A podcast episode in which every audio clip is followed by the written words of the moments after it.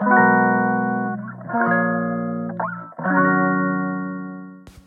い皆さんこんにちは。本日で110回目の放送となります。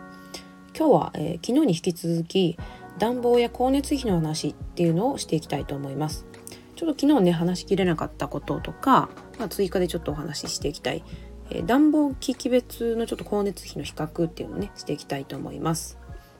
はい。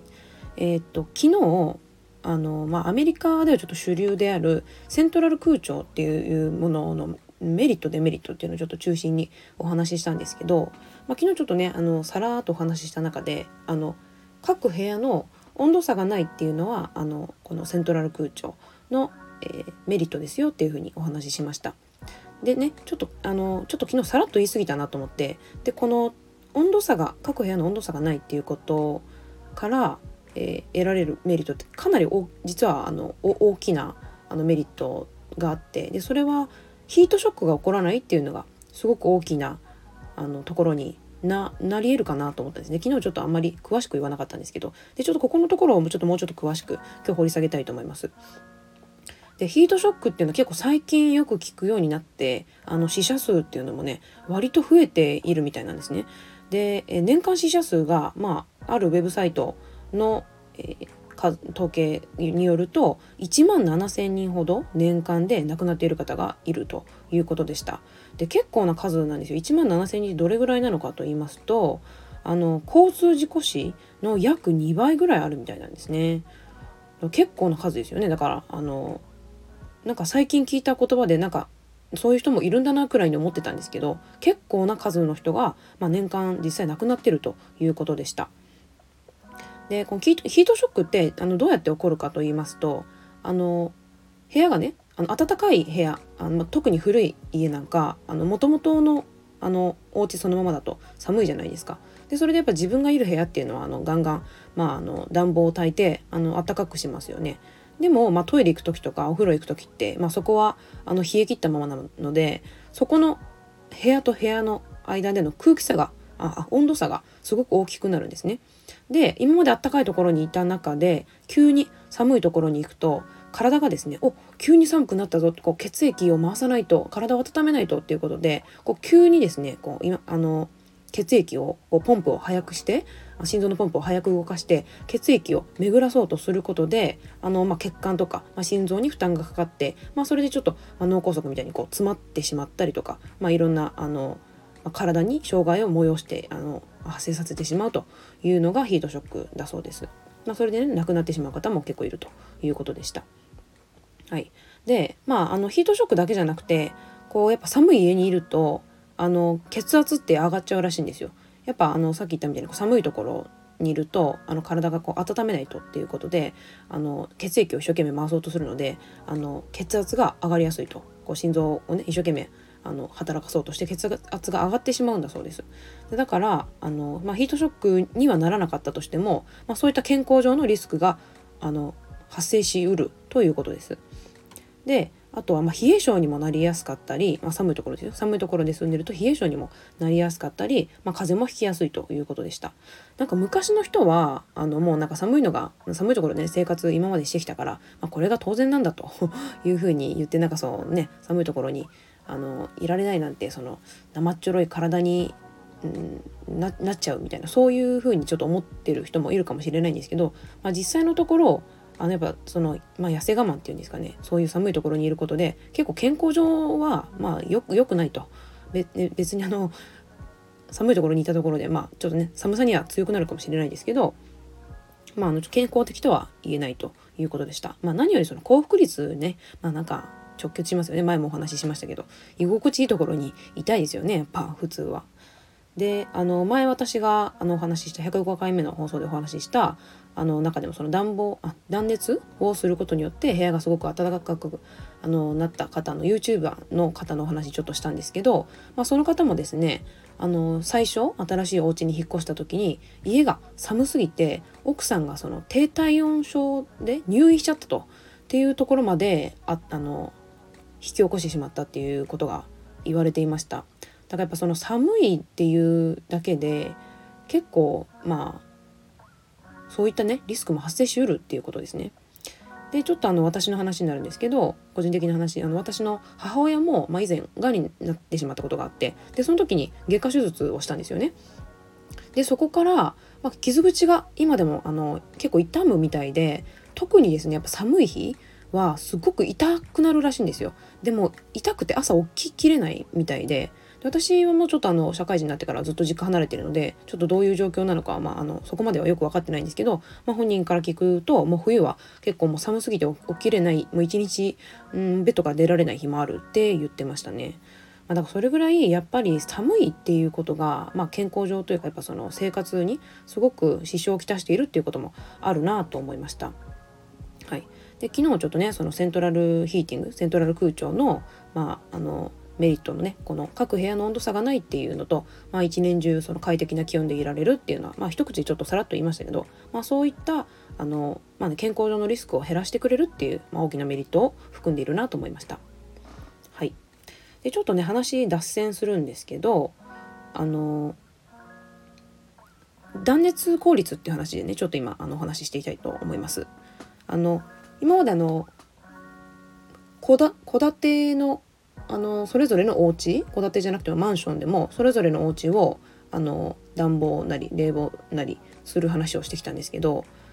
戸建ての、まあ、独立したおやあのお家よりもマンションなどのようなあの共同住宅の方が断熱効率はいいらしいんですよ。でというのは壁がね隣の人の壁とくっついてるじゃないですか。まあ、マンションじゃなくても長屋みたいにあの戸建てだったとしたらその長屋みたいにこの自分の家がその隣の人の家とか壁を共有しているっていう状態？だと断熱効率っていうのはやっぱりいいらしいんですよ。あの断熱材を入れてなくてもその隣の人の家自体が断熱材になってくれる断熱材代わりになってくれるということであのその一つのお家が全ての面あの外の、えー、空気にさらされていないというだけで断熱効率はすごく良くなるらしいです。まあ、だからそういう意味ではねそのセントラル空調っていうのは、まあ、セントラル空調はその個別のねお家のあの暖あの空調の話なんですけどあの一つ一つの部屋を別々で温めるよりも全部一緒に温めちゃった方がまあ効率はいいんでしょうね。うん、はいでえー、っとまあ結構ヨーロッパとかですかねではこの特に寒さが厳しいような国はこういったあの共同であの熱を発生させてであの共同住宅であのそれぞれあの、ま、共同住宅まるっと1個がこのセントラルヒーティングを取り入れて各、えー、お部屋あの入居者さんのあの独立した、えー、部屋にそれぞれその暖かい空気を送るような、まあ、そういったあの空調設備もあるらしくて、まあ、それはやっぱり効率もいいですしあの必要な、うん、光熱費っていうのもだいぶ下がってくるんじゃないかなと思います。まあ、日本もねもしかしてこういうの、まあ、徐々にこの電気代光熱によってもしかしてそういう話進められていくかもしれないんですけど今のところね日本ではその共用部とその使用部自分のあの、うんと、プライベートな部分っていうのを、まあ、しっかり切り離したいっていうのがちょっと主流なので、まあ、管理がちょっとね面倒くさいっていうのがあるのかもしれないですねその所有権とかいう意味でね。でそれで、まあ、今のところあんまりないですけど、まあ、効率という意味では全部でその共有してあの共同であの加熱なりあの冷房でもやっちゃった方がいいということでした。はい、でちょっと長くなりましたけどここからですねあの各暖房器具機器の光熱費の比較っていうのをねしていきたいと思います。で今回は我が家で取り入れてるものがあの主流になっていくんですけどあの基本的には灯油？灯油ヒーターとあと電気でえー、使える電化製品ので暖房器具っていうのを、えー、比較していきたいと思います。えー、っとでちょっと灯油代っていうのは結構あの前後すると思うのでちょっとここはあの比較がねあの、まあ、ちょっと難しいところもあると思うんですけど大体今内地で、えー、灯油買おうと思ったらネットで調べると、えー、10リットル1000円ぐらいみたいですね。あ。10リットルじゃないかな。9リットルかな。まあそれぐらいみたいなんですけど私が島で買うとですね10リットル1300円したんですよ。結構高くてこれま輸送費もあるんですけどまあその1300円の値段で、えー、1時間あたり灯油ヒ,、えー、ヒーターを使った場合、え、私があの購入した最近購入したあのヒーターだと大体1時間あたり48.1円という光熱費になったんですね。結構高くてまあこれはまああの一口にねこの石油ヒーター高いってちょっと言えないんですけど私が購入したのはキャンプとかでも使えるようなあの屋外でもちょっと使えますよっていうちょっと小ぶりのあの持ち運びが可能なものだったのでそれでちょっとまあ効率としてはあまり良くないかもしれないですね。ちょっとその辺コンパクトさをちょっと重視したのであのまあ光熱費で言えばちょっと高くなってるのかなという感じです。で1時間あたり48円。まああったかいはあったかいんですけどちょっと今まで石油ヒーターあんまり使ってきたことなかったのであの実際使ってみてですねすごい後悔しました。臭くてもう匂いが。うんまああの古民家なんでねこうスースー隙間風が結構通ってるからまあ匂いすぐに消えるかなと思ったんですけどもう石油タンク置いてても臭いし、うん、入れ替えする時もやっぱ臭いしうんまああんまり使わないかもしれないですね買ったけどねもしかしてあのしばらくしたらメルカリで売却しちゃうかもしれないです。